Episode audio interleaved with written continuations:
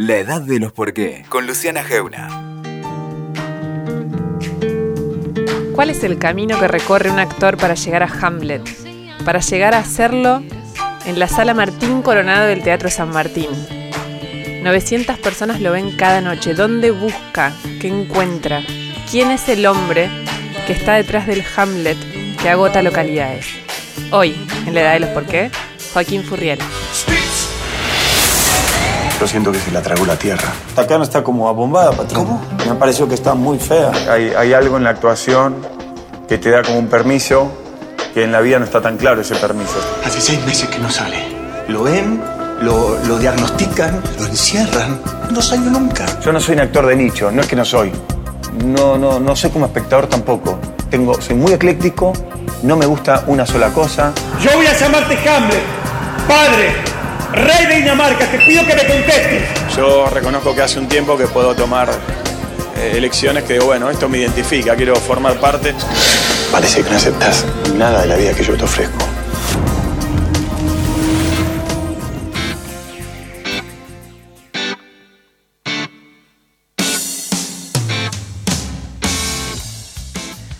Yo me, me gusta decir que, mm, que es un actor que sale muchísimo de los lugares cómodos, que ahora se convirtió en un lugar común, pero esa idea de la comodidad la explotaste hasta el extremo, porque ahora que es Joaquín Furriel quien está acá conmigo, está haciendo Hamlet en el San Martín. Bienvenido Joaquín, ¿cómo estás? Bien, muy bien, gracias Luciana por Eh, la invitación. No, por favor.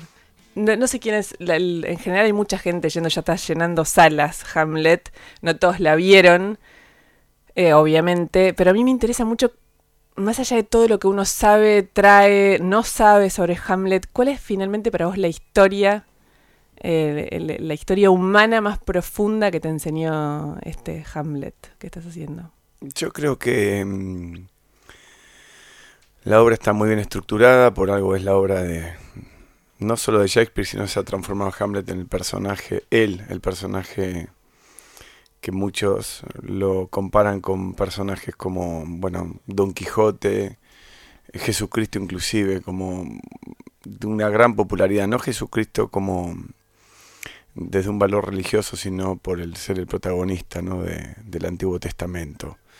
Eh, Hamlet habla de muchas cosas, hay que tener mucho cuidado a la hora de hacerlo, de todo lo que la cultura le ha hecho Hamlet, no, no sumarse a la cantidad de opiniones que hay sobre él, tratar de estar de la manera más limpia posible para poder atravesar la experiencia de una manera personal. Yo sabía, porque me había dicho Rubén Schumacher la primera vez que nos encontramos, que cuál era su idea, y a mí me gustó. Schumacher, como Peter Brook y muchos directores o directoras que hablan de, de Hamlet, hablan que Hamlet no es la obra, sino el actor o actriz, porque también las mujeres lo han hecho, que interprete Hamlet. Y muchas veces en el tiempo se dice el Hamlet de, el Hamlet de Alfred Alcón, el Hamlet de Kenneth Branagh, el Hamlet de eh, David Tennant. Y, me, me resulta increíble pensar o soñar que en algún momento se va a decir el, Hamlet de Joaquín Furriel cuando ya no lo esté haciendo más.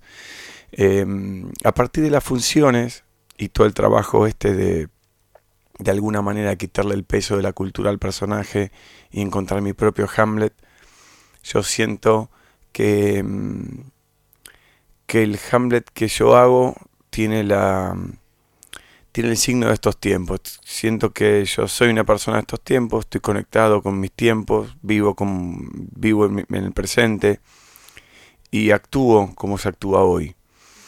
Entonces me parece que el Hamlet que hago tiene una gran carga de ironía, de cinismo por momentos y un sentido de la intimidad con el público en los momentos de monólogo de alguna manera.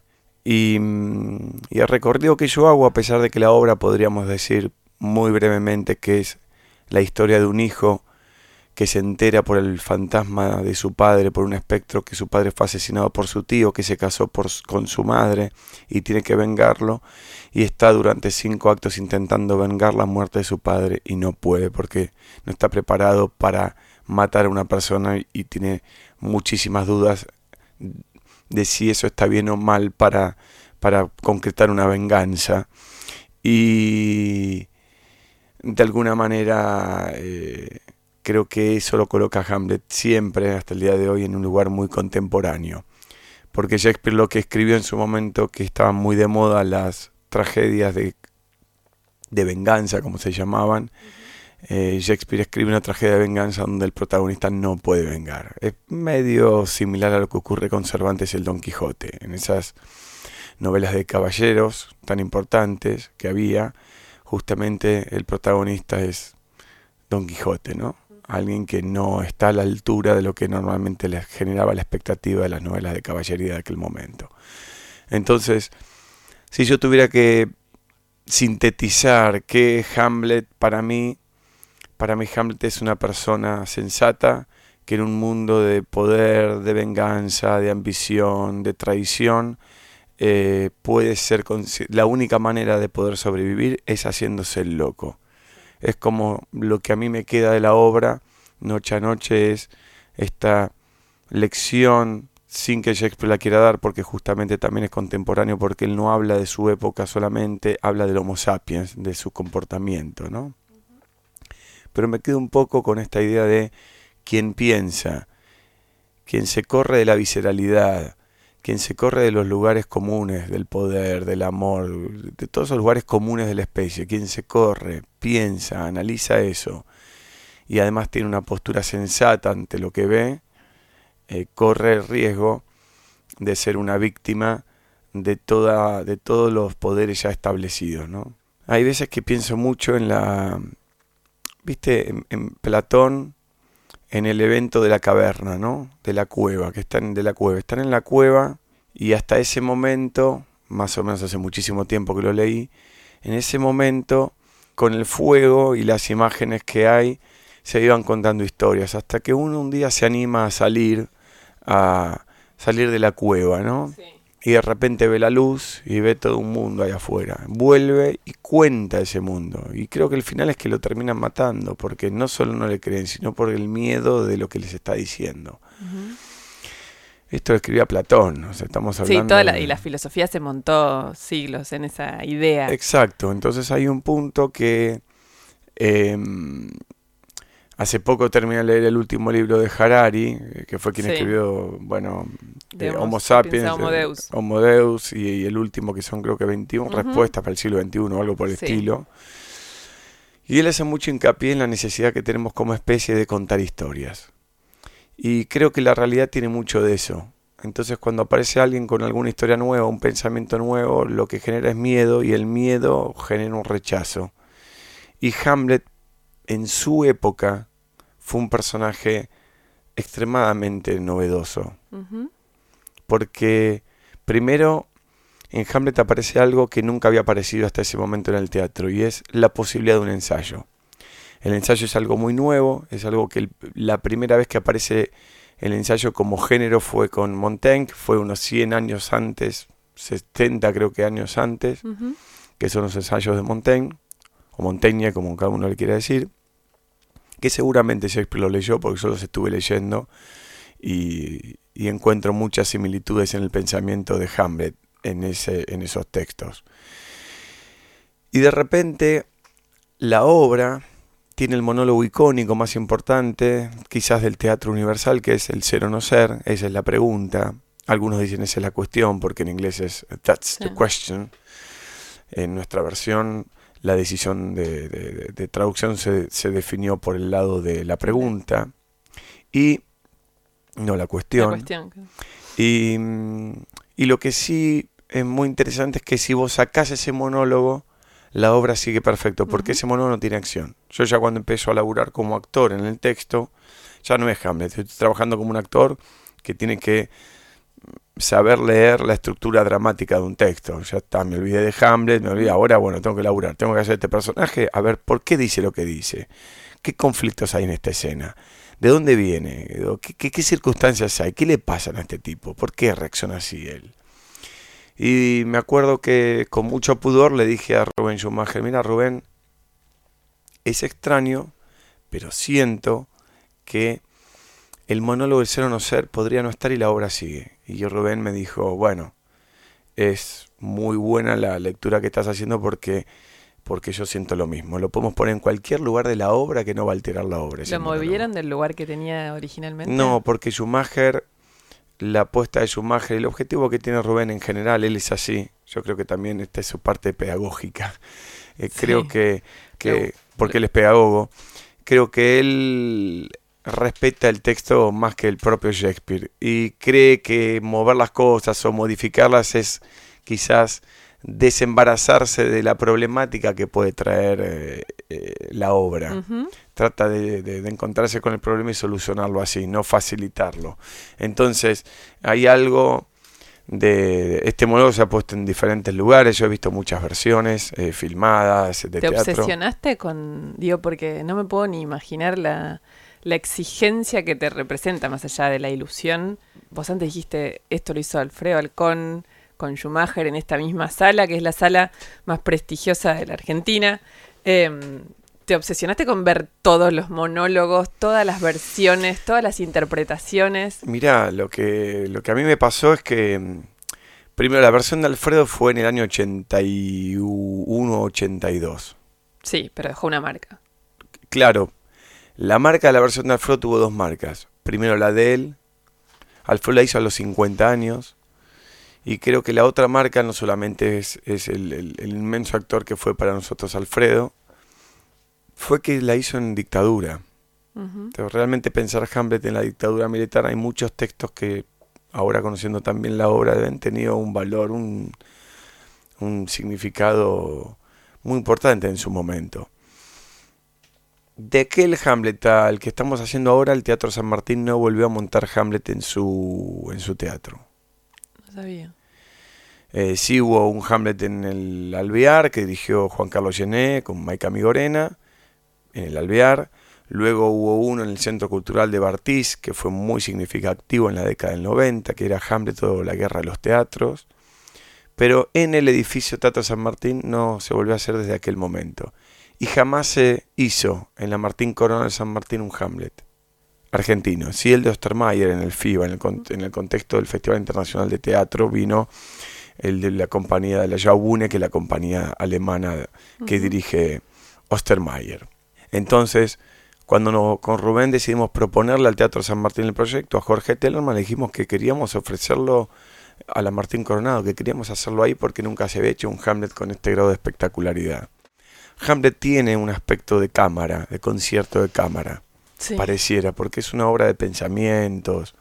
Sin embargo, también tiene toda una acción que es como una, como una, de, una, una, una película de acción de venganza, Sí, ¿no?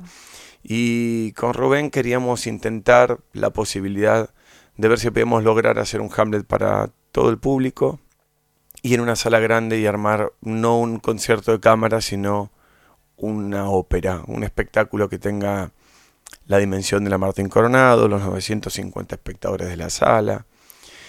Así que cuando Tellerman y su equipo decidieron programar el Hamlet, ahí empezamos a trabajar.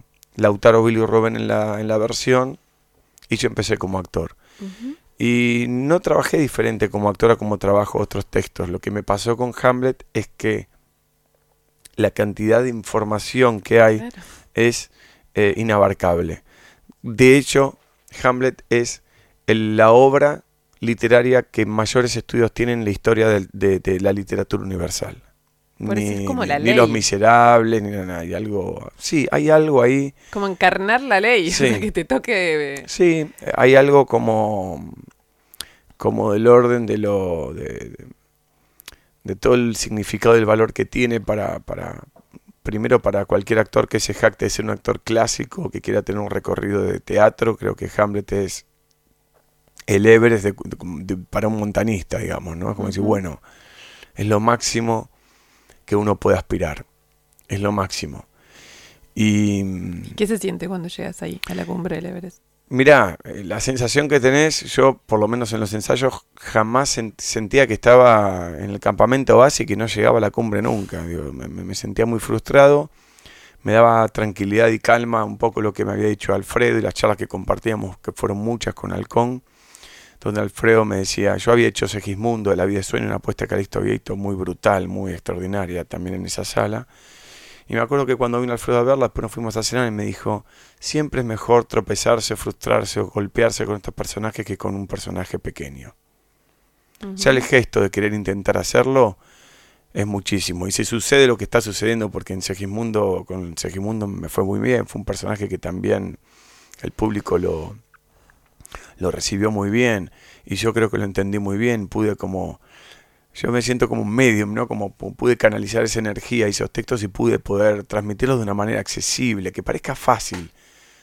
No sé, yo una vez lo vi a Paco de Lucía en un festival de teatro a los 22 años tocar en ese festival, se inauguraba con él y parecía que cualquiera podía subir al escenario, agarrar la guitarra y tocar de lo fácil que hacía. Y eso me quedó como, como búsqueda interpretativa, de no mostrar nada raro, de no hacer nada incómodo, nada extraño, que en todo caso parezca tan fácil que decir cualquiera puede hacer Hamlet. Ese para mí era un objetivo. Y, y sí, cuando empecé a estudiar el personaje, empecé a verme todas las versiones en cine, en teatro, habidas empecé a ver en YouTube todas las entrevistas que hay de personas. Me quedaba horas porque empezaba a enganchar con la entrevista de uno, después aparecía otra, otra. Hay, hay, hay una entrevista que está en Orson Welles, eh, Peter O'Toole, que estaba haciendo Hamlet en ese mismo momento, y otro actor que ya no recuerdo el nombre, de 70 años, inglés muy importante, hablando sobre Hamlet. Luego vi las entrevistas de Jude Law, Iwan McGregor, David Tennant, que son mis contemporáneos ingleses. Eh, eh, a Peter Brook escucharlo hablar. O sea, me vi todo. Leí Harold Bloom, que tiene un libro maravilloso, Shakespeare o la invención de la humanidad. Leí Asimov, Isaac Asimov hace un, un, análisis de todas las obras de Shakespeare y es muy didáctico lo que explica de Hamlet. Eh, Jan Cott, que ensayo sobre, sobre Shakespeare, es un libro icónico sobre el teatro. Y luego encontré libros maravillosos, Bonifay, que yo no hablo francés, así que seguramente quien escuche y sepa el francés va a poder decirlo mejor. Yves Bonifay se escribe, de Bonfait, no sé cómo se diría en francés, que se llama La vacilación de Hamlet, tiene momentos para mí muy interesantes. Y a todo lo que le sacaba, de todo lo que había, para mí Hamlet sacaba probablemente una línea, un momentito nada más. Sí, aparte tenés que sacarlo de vos, ¿no?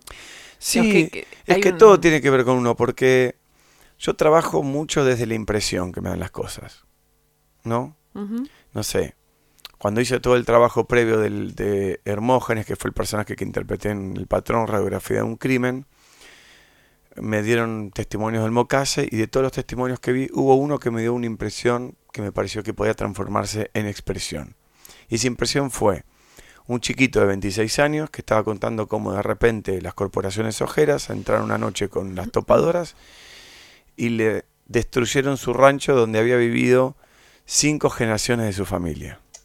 Pero él lo contaba de una manera como hasta con cierta sonrisa y con mucha sorpresa de lo que había sucedido. No, todavía no, se no podía caer eh, que un ser humano pueda hacer algo así. Y a mí eso me impresionó. Porque ¿cómo puede, ser, ¿cómo puede ser que alguien cuente algo tan trágico, tan doloroso, de una manera tan ingenua, podríamos decirlo, de ciudad? Y cuando tuve ese pensamiento me aferré a esa llave. Dije, acá tengo, acá puedo entender el analfabetismo de Hermógenes, el personaje que tenía que interpretar, que para mí era la incógnita más difícil, ¿no? Para alguien de clase media con educación formal como yo me resultaba muy difícil porque en mi entorno cercano no tengo nadie, no, no tengo, no hay analfabetismo y me quedé con esa, con esa impresión. Y esa impresión fue lo que me sostuvo el personaje. Yo en ningún momento en la película estoy padeciéndolo al personaje, estoy sorprendido, estoy actuando eso. Y eso hace que la película se pueda ver, porque si vos de entrada al dulce de leche le pones azúcar, y es un dulce de leche de repostería pesadísimo. Y con Hamlet me pasaba lo mismo. Decía, bueno, a ver, anotaba, anotaba, anotaba y me iban quedando impresiones de cosas. Y después las iba aplicando en los ensayos. Y ahora cada noche en el escenario es una posibilidad que tengo para eh, probar y seguir probando y seguir probando y ver las reacciones del público, que se ríe muchísimo, muchísimo y disfruta mucho de la función, porque hay dos intervalos de 10 minutos que democráticamente podrían ser una invitación para que te vayas. Y el público, claro, y el público se queda. Vuelve. No, y aparte, digamos, dura tres, tres horas, ¿era? Sí, tres horas, me acuerdo que era, pero Tres horas pasan como porque nada. No hay, no hay, no hay. Están todas las escenas de la obra. Sí. La obra duraría cinco horas si fuese. Si si, si, si hiciese con toda la totalidad de los textos.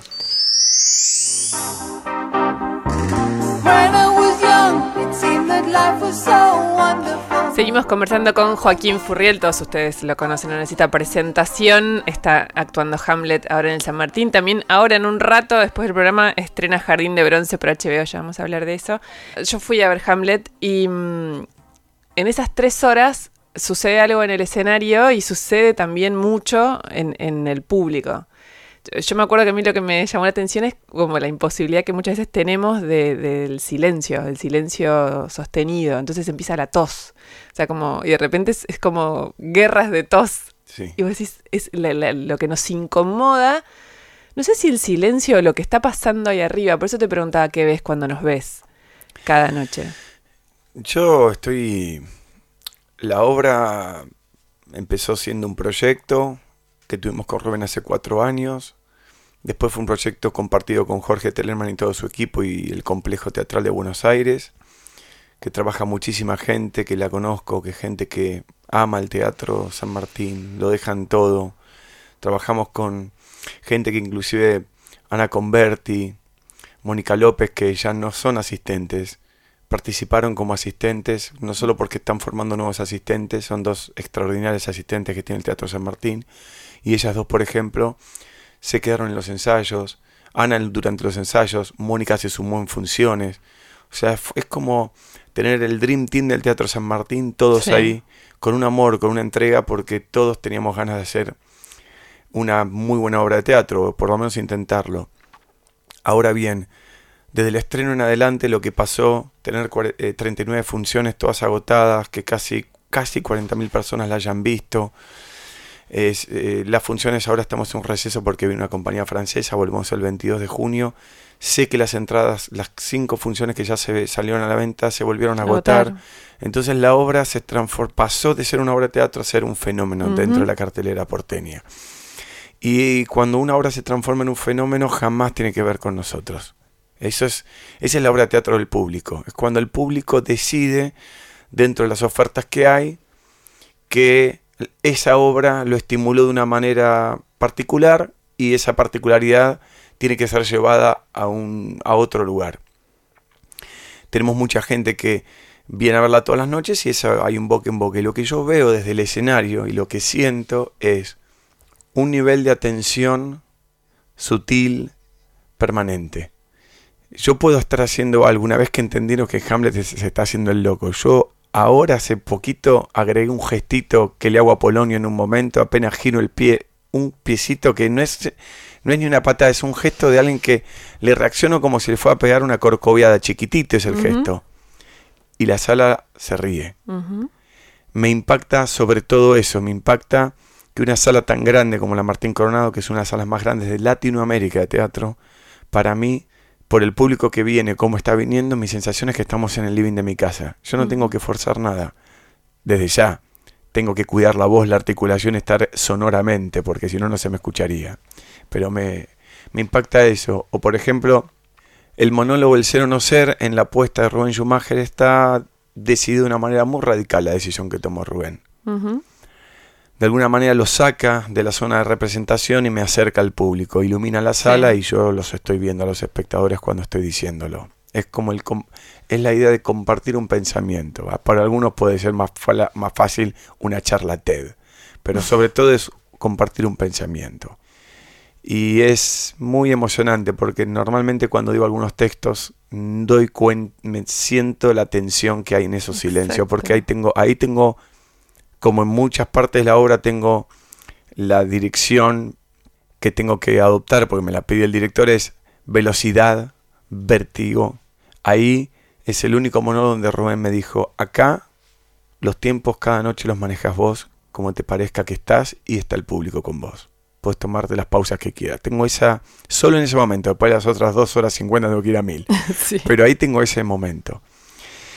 Y me doy cuenta que en los silencios, que estoy de acuerdo con los músicos y los compositores que hablan mucho del silencio. Leí, me gusta mucho la música clásica y me gusta participar de ensayos a veces. La pareja de mi madre es concertista y por medio de él conocí a grandísimos artistas. Me gusta mucho pensar el silencio como una nota más. Es necesaria. En nuestro caso, en nuestro caso es como una palabra, como parte de lo que no, de lo, lo que no se dice es parte de lo que se está diciendo. Y por ejemplo hay una parte donde digo, donde Hamlet se pregunta en el ser o no ser, es un monólogo que uno lo puede analizar de muchas maneras, pero yo creo que él está analizándose para qué vivir cuando todo está mal.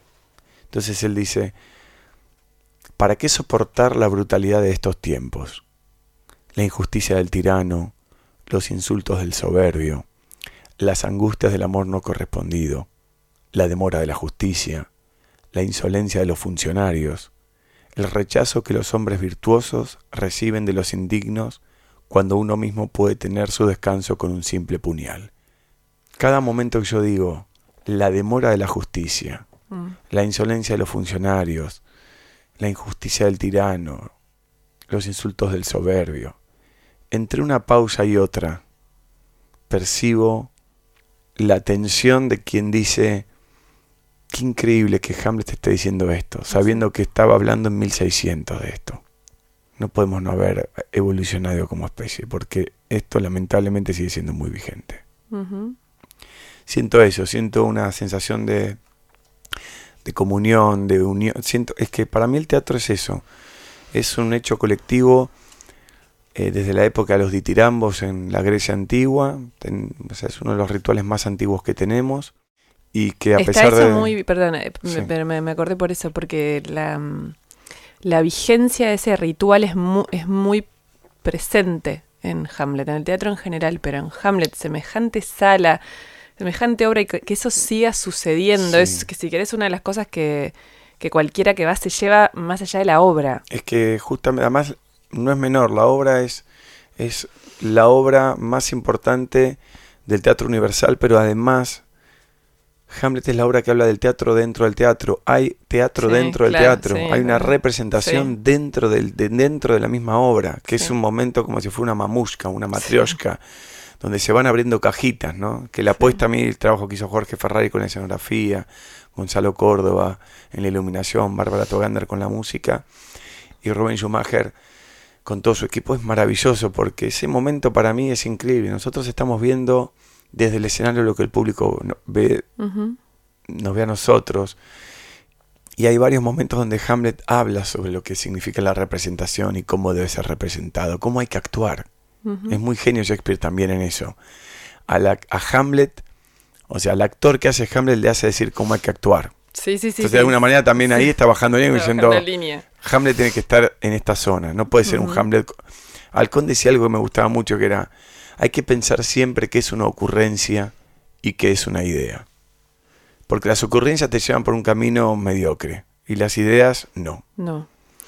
Hay, en, bueno, Hamlet es muy analizada por, obviamente, muchas disciplinas, pero el psicoanálisis tiene la idea de que en el fondo, porque hay varias obras de Shakespeare que son objeto de estudio del psicoanálisis, pero que finalmente Hamlet es una de las más trascendentes, porque en realidad lo que sucede ahí es un hombre tiene que atravesar la muerte del padre, más allá de si la venga que tiene que sobrevivir y ungirse eh, después de la muerte de su padre. ¿Te interpeló eso a vos? ¿Crees? ¿Cuántos años tenés? Tengo 44 años, mi padre vive. eh, ¿Lo mataste ya? Sí, lo maté en la adolescencia, muy rápidamente. Y bien, en- no fue fácil para ninguno de los dos, pero, pero sí, sí, sí. Me di cuenta que yo ya estaba encarando un camino que era propio y donde él no tenía ya... No heredé yo el negocio inmobiliario de mi papá, que heredó de su padre. Mi abuelo era fue el primer martillero que hubo en Adrogué, en la zona sur. Corimayo, que es un barrio residencial, digamos, un buen barrio de la zona sur, lo loteó mi abuelo. O sea, no heredé eso. Y paradójicamente lo que ocurre con Hamlet es eso. Hamlet es príncipe. Hereda, Hereda. debería heredar. el- e- ese es el gran problema. Dicen que cuando se mete un tío es porque hay una tragedia. O sea, Hamlet debería heredar el reinado de Dinamarca. Está en Wittenberg estudiando en la universidad, justo donde Lutero escribió la Reforma. Se está formando como alguien de su época, con nuevos pensamientos para gobernar Dinamarca. Sin embargo, el tío se casa con la madre de Hamlet y lo deshereda. El tío deshereda a Hamlet, matándolo al padre de Sí. Hamlet, o sea, matando a su propio hermano.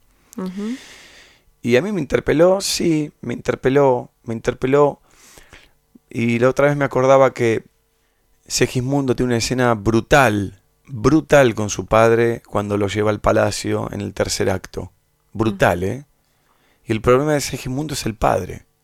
Y el problema de Hamlet es el padre. Exacto. Entonces digo, qué bárbaro, una obra que tiene 37 años de diferencia, que son los dos personajes, Segismundo es el Hamlet de lengua hispana, justo los dos atraviesan el mismo dolor de manera muy diferente, ¿no? Uno lleno de odio porque el padre lo destruyó, que es Segismundo, y el otro por una admiración tan grande, tan grande que prácticamente él deja de existir porque lo único que existe en él es esa admiración por el padre. Exacto. Antes me dijiste es como escalar el Everest, hacer Hamlet y llegar a la cumbre. Em, además de actor, sos, digamos, ¿qué hay en- entre vos, la actuación y el montañismo en común? Muchísimo. O sea, ¿Por nunca llegué se a hacer el? Aconcagua. No, porque en la adolescencia mis vacaciones con mis amigos a partir de los 16 años fueron siempre al sur. Entonces descubrí en el trekking una actividad que, que en ninguna otra actividad o paisaje tengo tal sensación de, de limpieza mental. Mental. Y a partir de empezar a entrar en un terreno de mucho dinamismo laboral, de repente cuando puedo me organizo con, con amigos para irme, aunque sea una semana eh, o un fin de semana a Mendoza a hacer un cerro, 4.500 metros. Bueno, vamos. Levantarse temprano, caminar, Ujú. ir regulando la respiración, regular, tomar agua para tener oxígeno, no apunarse. Nunca tenés que ir rápido en la montaña, tenés que ir en un ritmo pausado, tener muy claro cuál es tu ambientación con la altura. La montaña tiene muchos peligros, hay que saber leer. Eh, nos fuimos un fin de semana hace poco y estuvimos a- eh, fuimos a hacer Adolfo Calle y de repente ¿A dónde? eh, la Adolfo Calle está en, en Potrerillos, o sea, pasando Potrerillos, cerca de Potrerillos. Y cuando estábamos ahí, de repente en Mendoza, ¿no? Y de repente, el día que vamos a hacer la primera aclimatación, nos damos cuenta con mi compañero que estábamos bien, decidimos subir un poco más y finalmente estábamos a 300 metros de lograr la cumbre. Y empieza a venir una tormenta eléctrica picantísima, no te puedo explicar cómo bajamos. Bueno, no tenés que seguir subiendo. Es como que la naturaleza ahí tiene un valor realmente muy, muy protagónico, ¿no? Y tu cuerpo lo vas conociendo de otra manera. Estuve en el Himalaya, estuve 15 días caminando, hice la Napurna Trek. A mí me gusta hacer trekking, no me gusta... ¿No te gusta la, la riesgosa? No, no, no, no, no escalo, no hago Eso, palestra, no, no, no me subo a las paredes. Esos, Vas eh, por senderos que están hechos. Yo voy por senderos o no, voy con una brújula, digo, también digo, hago, hago mucho montanismo, he hecho muchísimo así, es decir, vamos a aquella montaña, poner la brújula y empezar a, a, a ladear bañados, eh, de repente te encontrás con un acantilado, tienes que ir por otro lado, me encanta eso. ¿Nunca te perdiste? No, me perdí una sola vez en el desierto de Altar, cerca de Pakistán, ahí me perdí. Porque ¿Cómo se, es perderse? Se nubló, estábamos cerca del atardecer, el guía se quedó con los camellos y empezó a armar el, pequeño campamento donde íbamos a pasar la noche y de manera muy empezamos a caminar y de manera muy extraña se nubló, entonces perdimos noción de dónde estaba el sol, se puso todo gris y hay momentos donde el desierto es igual para donde mires y es desesperante porque empezás a caminar hacia cualquier lado, la noche en el desierto si no estás bien abrigado implica que vas a pasar muchísimo frío, en el mejor de los casos. Ya asumíamos que íbamos a dormirnos ahí, asumíamos eso. Y de repente vemos un fuego que prendió el guía que se dio cuenta que, que, que vivía ahí, que se dio cuenta que algo raro estaba pasando a la nochecita. Ya cuando ya era de noche, desde muy lejos empezamos a ver un una luz. Y empezamos a ir hacia la luz y ahí llegamos. Y cuando llegamos nos dijo que, que lo que hemos hecho era muy riesgoso sin una brújula. A veces te pasa eso, por más experiencia que tengas, bajaste la guardia de una estupidez y esa estupidez puede ser peligrosa. Peligrosa. Y así que me gusta, me gusta eso. Y hago bastante analogía en mi trabajo o este tipo de obras con la posibilidad de la montaña, ¿no? Con, con la idea de la soledad. Hay algo bastante solitario también en, en- en esas actividades. Si bien compartís con tus amigos, siempre hay un momento donde el paisaje te supera y te sentís realmente muy pequeño, que es lo que yo siento cuando hago Hamlet. Por más que en el escenario me sienta enérgico y- poderoso, me siento poderoso, pero al mismo tiempo en cuanto al material, siento que soy una pulga que está haciendo el esfuerzo enorme para tratar de, de habitar ese gran cuerpo, ¿no? que es la obra. Si podés atravesar eh, también la aventura, el riesgo, en todo sentido, en la actuación, en la montaña, ¿qué, qué te da miedo? Yo creo que el miedo primero es a no tener la... A mí me da miedo la perder la lucidez. O sea, y por lucidez entiendo saber qué pensar en cada cosa. Tengo algo medio pragmático en ese sentido. Lucidez no es, uy, qué lúcido, lo escuché, la escuché, qué lúcida que no. No es un ámbito, no es algo que se pueda habitar generalmente la lucidez. Vos estás en la montaña y tenés que pensar en algo lúcido para resolver. Ujú. Te agarró una tormenta, bueno, tenés que bajar quizás, no tenés que seguir o quedarte en ese lugar. Y con las obras lo mismo, como actor. Tenés que tomar las decisiones lúcidas para que el personaje llegue al público, no lúcidas para que te llegue a tu ego o a cualquier lugar que te pueda estupidizar el camino.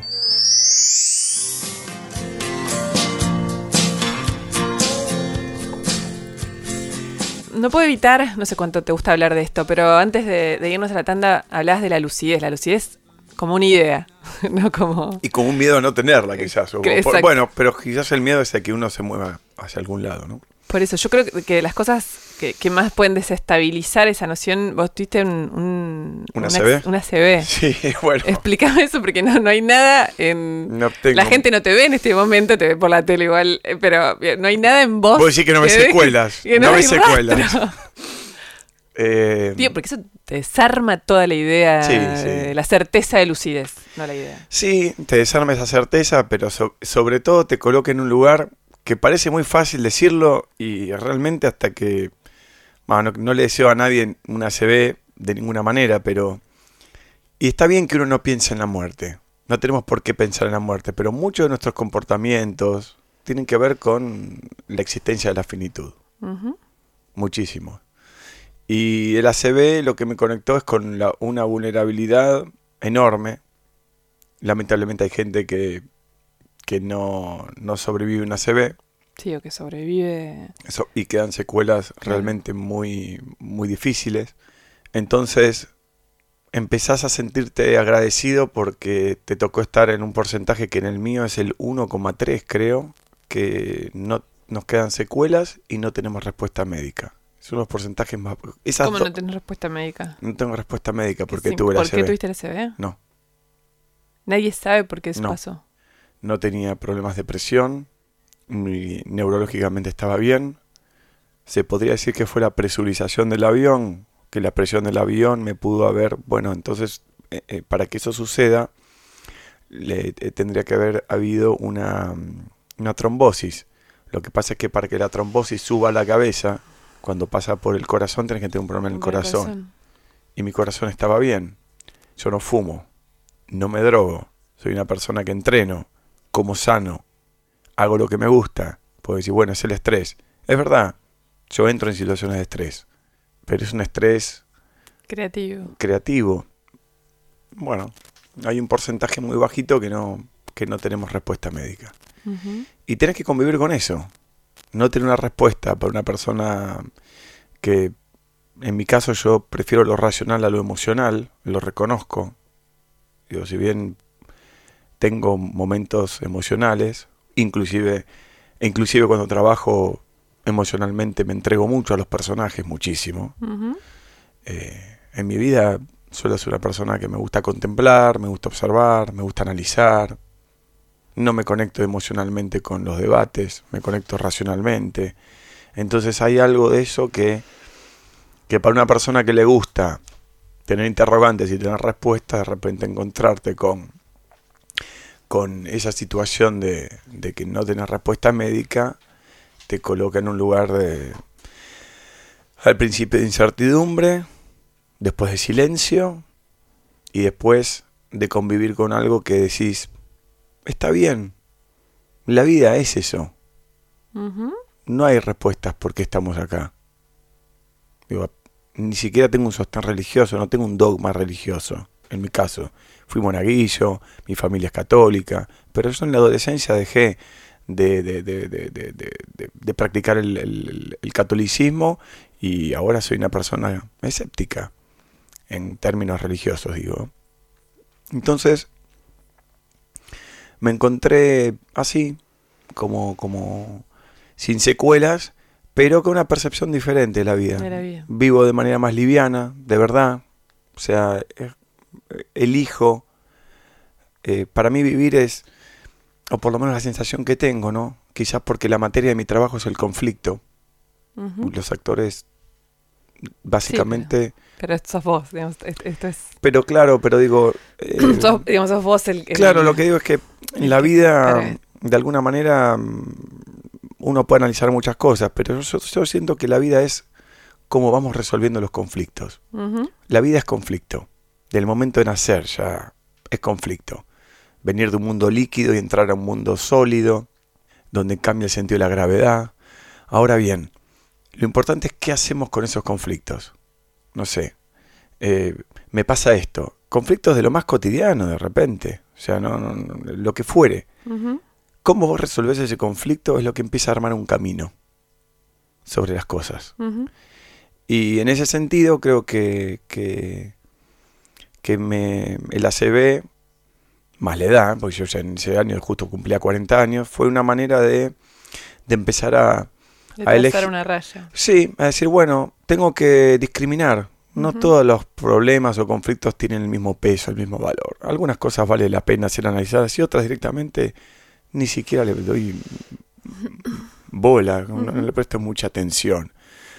Y estoy bien, estoy como, como viviendo una vida que estoy haciendo lo que quise hacer, estoy actuando Bueno, eso, Hamlet, que es el proyecto tres, mío. Tres horas, eh, cuando hablamos mucho de Hamlet, tres horas de, de memorizar eso, con- digamos, como, con- es Mm. como si fuera la contra, la contra, la venganza contra la CB. Es que de alguna manera ahora- es la primera obra de teatro que hago después Claro. del final de partida, después de cuatro años. O sea, yo no, no volví a hacer teatro cuando tuve la CB. Así y que hace poco estrenaste una película hermosa, El Hijo, Sí. y ahora, bueno, lo contábamos antes, ahora, después de, dentro de un ratito, se estrena... eh, ahora en dos, sí, en, Sí. en menos. En, en- a las nueve de la noche en HBO se estrena El Jardín de Bronce, la segunda temporada.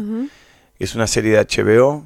A nivel local la producción la hizo Polka con Diego Andrasnik y Roberto Ríos y Paul Drago de HBO. Y la verdad que ni en el mejor de los sueños podría hoy estar haciendo Hamlet en el San Martín. De la manera, en el contexto, como con el equipo creativo con el que estoy labu- laburando. Estrenar, haber estrenado El Hijo, una película con Sebastián Schindler que hicimos El Patrón. Y hoy, a partir de la noche, que el público de 70 países, no solo toda Latinoamérica, no solo Argentina, toda Latinoamérica, Estados Unidos, eh, Europa, Asia, África, en 70 países se va a ver una ficción donde 200 argentinos y argentinas estuvimos laburando para, para, para poder sacarla adelante de la mejor manera posible. Y ¿Quién estoy feliz. ahí? Fabián Danubio, un arquitecto que en la primera temporada pierde su hija, desaparece, su hija de cuatro años, uno de los grandes miedos de Sí. cualquier padre, y está durante 10 años buscándola. En la primera temporada lo vemos desesperado, en una búsqueda implacable, y en esta segunda temporada vamos a ver que cuando encuentra en la primera temporada a su hija, lo que encuentra es un problemón. Una hija que no es su hija biológica, una hija que estuvo 10 años en cautiverio, en la Doradita, en el medio del delta, muy adentro, o sea, no tiene ningún, ningún signo de civilización Civilización. Y él de repente se encuentra con esta chica absolutamente extraña, que es excelente el trabajo que hace Maite Lanata, una actriz divina. Entonces empieza a ver este vínculo entre este padre y esta hija. Y Doberti, el personaje que hizo maravillosamente Pipo Luke en la primera temporada, que muere en la mitad de la primera temporada, aparece, Aparece, sí. aparece en el pasado porque un caso que Doberti venía llevando adelante por la muerte, lo matan buscándola a Moira, la hija de Fabián. Viene Andrea, el personaje de Paula Barrientos, que está también, es que es un dream team de actores y actrices. Viene con un caso que Doberti dejó inconcluso. Al principio Fabián no quiere involucrarse, de a poco se va involucrando y en esta segunda temporada vamos a ver de manera muy particular como un hombre gris, con una vida muy dramática y muy apagada en muchas cosas y con muchos conflictos, de repente tiene habilidades para descubrir casos, para hilvanar y, e ir uniendo pistas. O sea, en la segunda temporada Fabián Danubio se va convirtiendo en un inspector amateur, por fuera de las instituciones. Y eso es muy fascinante. La dirigió Pablo Fendrick y Hernán Goldfried, que son dos de los mejores directores de cine argentinos que tenemos. Y la ficción es de HBO. HBO es, al día de hoy, las mejores ficciones que vimos fueron producidas por HBO, produce poco y de muchísima calidad, así que imagínate lo que significa para mí el orgullo de formar parte de este equipo, ¿no? Tenés 44. Sí. A esta altura de tu vida, ¿tenés una respuesta para qué, qué estamos haciendo acá? No, no, no, yo creo que en mi caso es una pregunta que ya no me la hago porque para mí no hay respuesta. Yo todos los días me levanto con una sensación de, de felicidad de poder levantarme y de incertidumbre porque no sé qué va a deparar el día. Yo no te conocía personalmente, hoy vine para acá, es parte de mi trabajo promocionar, en este caso, la serie de HBO El Jardín de Bronce, y, que se va a ver por HBO, o en HBO Go está la primera temporada, y de repente nos pasamos una hora donde nos conocimos un poco más, la pasamos bien, charlamos, te- tengo la posibilidad en este momento de que la audiencia me conozca de otra manera, quizás porque no me conocían tanto, no, no tengo mucho más eh, que eso. En el día de hoy podría decir que la promoción del Jardín de Bronce eh, de esta segunda temporada y, y que haya público que me está conociendo eh, cada vez más por mi trabajo y también porque me van escuchando, me van conociendo, esa empatía que se genera y que la ves en el teatro de manera directa porque ahí ya es el vivo, o los mensajes que me llegan por la serie de HBO, por ejemplo, o lo que pasó con el hijo en las salas, ya eso para mí en lo profesional es un montón. Y en lo personal que hablo muy poco porque lo cuido mucho, porque creo que la intimidad y la privacidad para un actor es, es un, un ancla necesario. Si no, la vida se empieza a transformar solo en ficción. Y para poder hacer bien la ficción, para mí hay que tener muy claro dónde está el punto de la realidad. Gracias, Joaquín. Gracias por venir. A vos, Luciana. Escuchaste La Edad de los Por qué con Luciana Geuna. WeToker. Sumamos las partes.